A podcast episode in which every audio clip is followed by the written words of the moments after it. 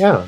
Hi, good morning, everyone. Today we have our second episode just in English, but I think it's worth uh, doing that because uh, lately at a meeting I just got to know Conrad Omansky yeah, from Omansky Group, and uh, he has a very interesting topic for USR listeners, and that's why we said, okay, let's go for it, even if it's in English. It's a very interesting topic that we have to discuss today. So my name is Michael. I'm um, the host for today of CRO Cafe uh, Deutschland, our podcast around, around uh, conversion optimization, A/B testing, um, and many other things. Also in connection with psychology. And today I have with me Conrad Omansky from Omansky Group. Hi, Conrad. Nice to see you again. Hello and good morning, Michael. Thank you for having me. I appreciate it very much. Yeah. So our topic for today is how to leverage deep qualitative customer research into website CRO. And I just told our listeners, I met you at a meeting lately, yeah, where I think you brought up a very catching topic for me. Yeah. Uh, I remember that you raised the topic of forensic interviewing, yeah, um, and uh, told me about your work and how you find out what companies want to uh, know about their customers, about their target groups. And uh, yeah, I'm um, I'm very curious to, to know more about that topic today. Before we start, our usual question: I'm not sure if you're drinking coffee at the moment, but if so, I am indeed. okay, perfect. Me too. it's it's my drug of choice, Michael. My drug of choice. Yeah. perfect. So, so how does your coffee look like at the moment? Uh, what is it? Um, it is whole bean, espresso ground, and black Full stop. It's very good. Yeah, I like it like that as well. I uh, I already have my sixth coffee for today. That's why I switched to uh, caffeine free uh, coffee now. But I hope to jump back on on the regular coffee in the afternoon again. Yeah. So, what what uh, projects improvements have you been working on recently? Yeah? What is it that you're currently uh, what is currently driving you? Well, to start with, first of all, thank you again. Uh, Omansky Group is all about understanding what the customer is all about, how the customer thinks, how the customer arrives at a decision, and we do it qualitatively as a supplement to what you folks do quantitatively. So what we've been doing lately, we've been doing a lot of studies with pediatricians. Um, a lot of our focus is on the healthcare field, and we've been learning about the way these pediatricians make decisions on how they select an electronic medical record. You've heard of an EMR. Um, how they how they select a particular platform because it's very very competitive out there. And um, when they select uh, an EHR for their practice, it's a very serious decision because it affects how they uh, record all their uh, data from examinations and so forth and how they work. Um, and as such, we, we study their user preference uh, in terms of an interface and how they do their data entry for the clinical and business sides of their practices. And we're also studying how they see online patient portals, uh, which is a new trend toward improving uh, the patient's experience. So that's what we've been up to recently. Sounds very interesting. So, what what trends do you currently see in the market? Yeah, um, is that what you're doing, the forensic interviewing, a new trend, or how would you describe the current market of this sort of quantitative interviewing? Yeah, thank you. Well, uh, forensic interviewing is a tool. Okay, it's it's a it's an approach, and I'll get into that later in our conversation. But right now, there are many uh, trends that we're aware of because we work hand in glove with quantitative folks and we understand how to supplement those efforts. But what we see out there is a lot more use of predictive modeling and artificial intelligence clustering. We see um, all kinds of uh, predictive an- analytics using um, AI. We're seeing a lot of technologies uh, for collection of real-time data, and also um, a lot of augmented reality, especially for product concept testing. One thing that's that's that's happening, uh, it's been happening, is adopting behavioral economics principles. And those are psychological factors in understanding customer decision maker. Well, we've been essentially doing this. We didn't we even know we were doing it since we began our business in 1997. Um, using very similar principles, actually, from a discipline begun in uh, England called account planning, which ultimately led us to a whole almost unrelated discipline in terms of an interview approach called forensic interviewing, which again, we'll, we'll get into later. Perfect. So um, we talked about the different uh, yeah, methodologies, quantitative uh, analysis versus qualitative analysis. But why do you think uh, is a solid database and analysis important for optimizing websites? What do you see as um, the main advantage of combining both? Yeah. You know, the whole uh, question that you, you raise involves understanding data, and, and understanding data is important. And it's, it's a big part of the picture that we need to paint. What's that picture? That's the customer and the market scenario that we need to paint a picture of. So, yeah, we need to understand data for sure. But equally important, and you know, Michael, sometimes more important uh, on occasion, is to be able to understand people and understanding their mindsets, how they motivate, what motivates them, their attitudes, their perceptions. These are qualitative insights that um, really boost what we can learn from the quantitative data uh, it synergizes with that quantitative data. That's that's really um, uh, really a beautiful thing when you can coordinate the two. And then what you have is you have data that transforms into what we really need to help clients and, and yourself make optimized websites, which is customer intelligence. Okay, and that customer intelligence is what allows us to paint that whole customer market scenario picture. Okay, so the, the quantitative data, you know, it, it really does help us understand what the customer does or what they did. We need those facts, there's no question about it. You need the statistics, you need the information that this all combines. But the qualitative insights, ah, those help us understand why customers do what they did. And that's what we're all about. It's the why behind customer behavior that gives us the payoff. And what's the payoff? The competitive advantage for your clients because you know now that allows us to generate uh, strategies, uh, helps us come up with tactics, and those strategies and tactics can really resonate so precisely with the customer's behavior that you can get into the customer's mind so accurately, so deeply, the customer says, Wow, you guys really understand me. You really get me. That is the goal here. And when you can resonate like that, Michael, they'll buy. All right. So then what you're doing is you're selling in a way that not only gives you immediate competitive advantage, but it gives you a sustainable competitive advantage. Why? Because you know why and you know what lies under and behind and driving the customer's decision. So then uh, let me summarize it quickly, uh, Conrad. So you're saying first you should go for quantitative data and then jump into the qualitative part, uh, uh more or less questioning this data, finding out the patterns behind it, right? I'm saying in parallel is ideal. Um, and, and, and that is in collaboration with the, the planning to begin with. That's what's, what's key. And when you can do that, you can optimize the, the efforts to really understand the customer. Yes, you can do it sequentially, you can do qualitative first, you can do quantitative first, but to coordinate the two is just magical. I mean, in, in our, our best clients uh, that's that's when it comes together, and it's really it's really beautiful thing to watch. It's just unbelievable because one supplements the other. One doesn't replace the other. One supplements the other, and you got to have it, as I say, to paint that whole big picture.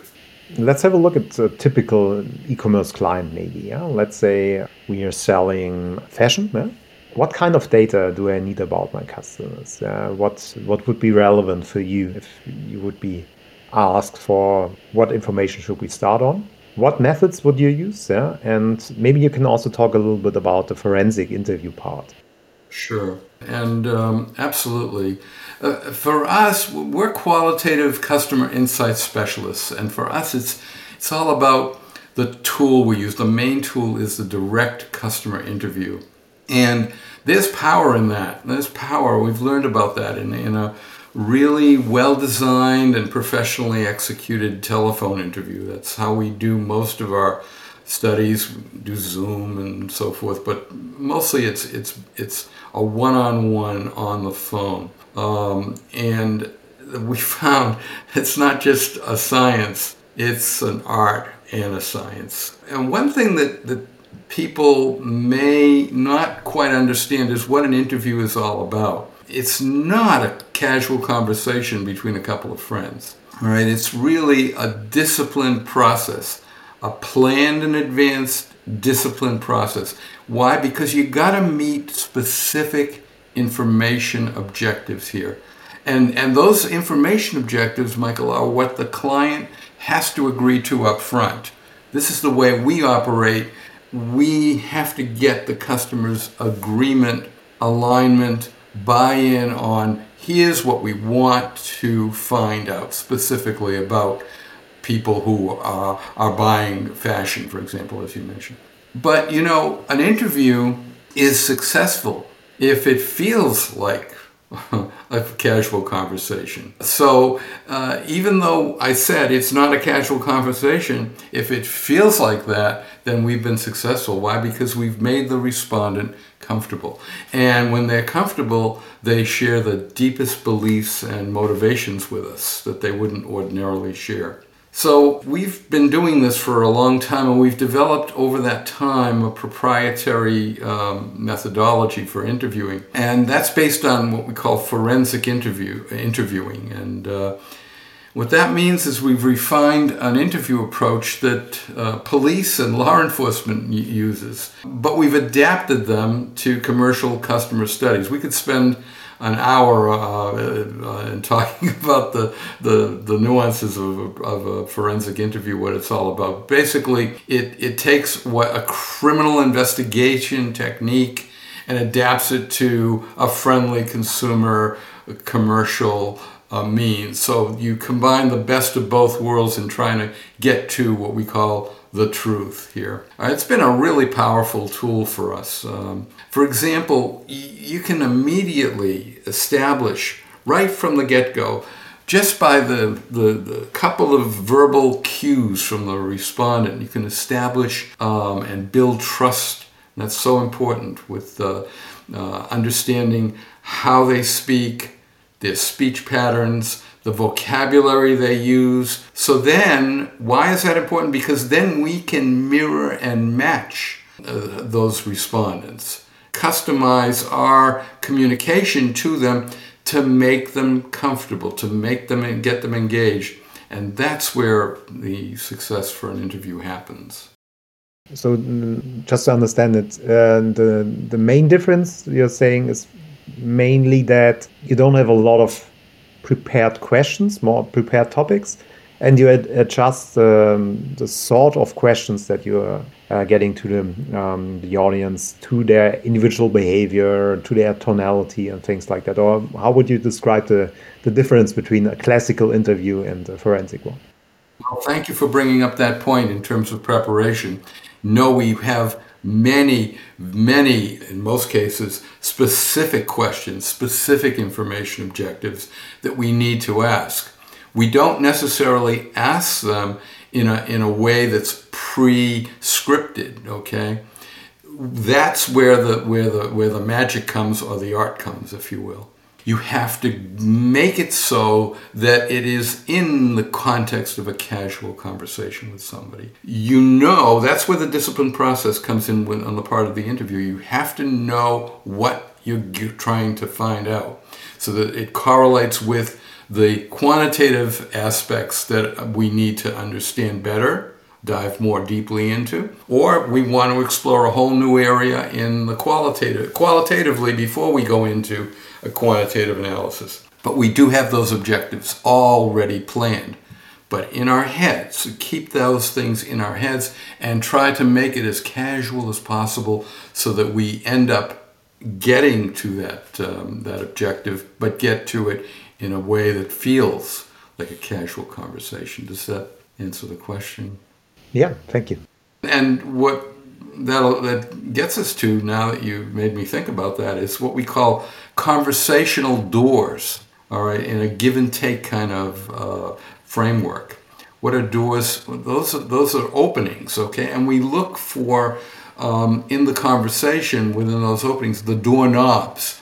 And those doorknobs open the doors, and those are hints. Those are kinds of comments that a customer or a respondent makes in the course of, a, of, a, of, a, of an interview. And that kind of conversation, when we follow doorways and open up pathways, okay, those lead to the treasures. What are the treasures? Those are the deep customer insights that we deliver to clients that turn into competitive advantages. Very interesting point. So, um, what would you say should one optimize for a user interview yeah? if you want to tra transform what you just said into a regular user interview? Yeah, well, we, we, we actually uh, give seminars in how what we've learned about interviewing, and uh, but there there's a, a, about four tips that I would I would share with the with the audience today. And the first one is listen. Period. Listen. Uh, the best interviewing is is when you're interviewing, you're the interviewer, and you're the listener. Okay, and that means no question about it. You should be spending more than ninety percent of your time uh, during the interview listening while they, the respondent, okay, does 90% of the talking. Because keep in mind, it's not about what you know, it's about what the respondents know and what you need to learn, okay? And um, let, let me give you an example, if I could, um, of how powerful the art of listening is. And it's not easy uh, to be a good listener. It takes a lot of discipline and skill to, to listen uh, while you're, you're, you're listening to somebody and you're formulating what is it that you're trying to accomplish here.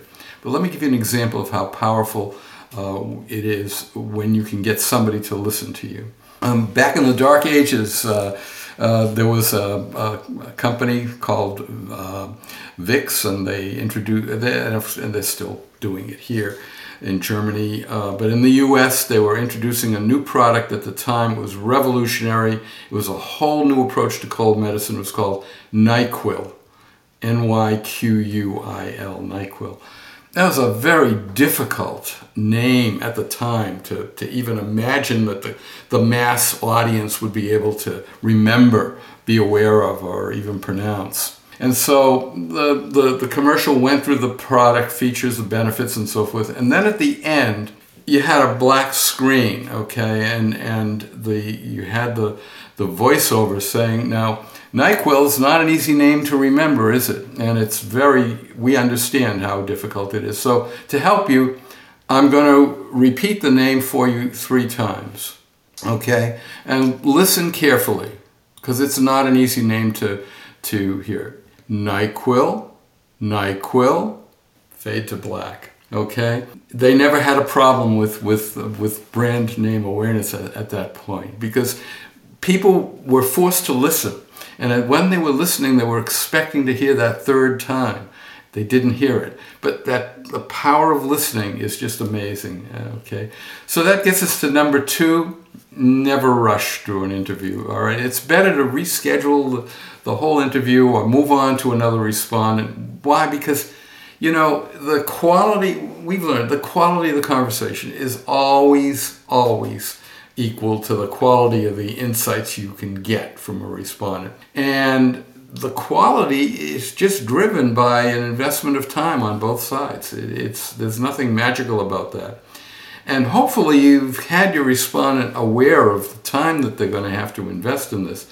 And hopefully, um, uh, they, they, they, they understand that. And that brings us to number three, which means you always need to schedule these interviews wisely. These are not telephone, cold call kinds of surveys. These are conversations that are scheduled in advance a very limited number of uh, on, on the of n on the sample, but very very deep in terms of quality, and that means you recruit and you schedule these respondents well in advance of an interview appointment so they can understand the topic, they get a sense of what it is you're you're you're, you're talking about, and if any compensation is going to be paid, and we do recommend some kind of incentive. So that's important uh, to schedule wisely. And finally, don't accept ever a one word answer. Um, you've got to learn to redirect or refocus or revisit anybody's reply if they're closed ended or just kind of subjective. For example, if, if a respondent says, nah, yeah, or well, yeah, it's better, you always got to follow up with why or where it's appropriate, so what? Because that leads the respondent, helps you get the respondent to the really usable deep insights. And it gets you beyond only the simple observational opinions that aren't really that useful. Yeah, thanks for sharing uh, those tips. I think they're very helpful for audience as well. Just one question around that. Uh, how do we make sure that you're not at some point influencing the, the subject here, yeah?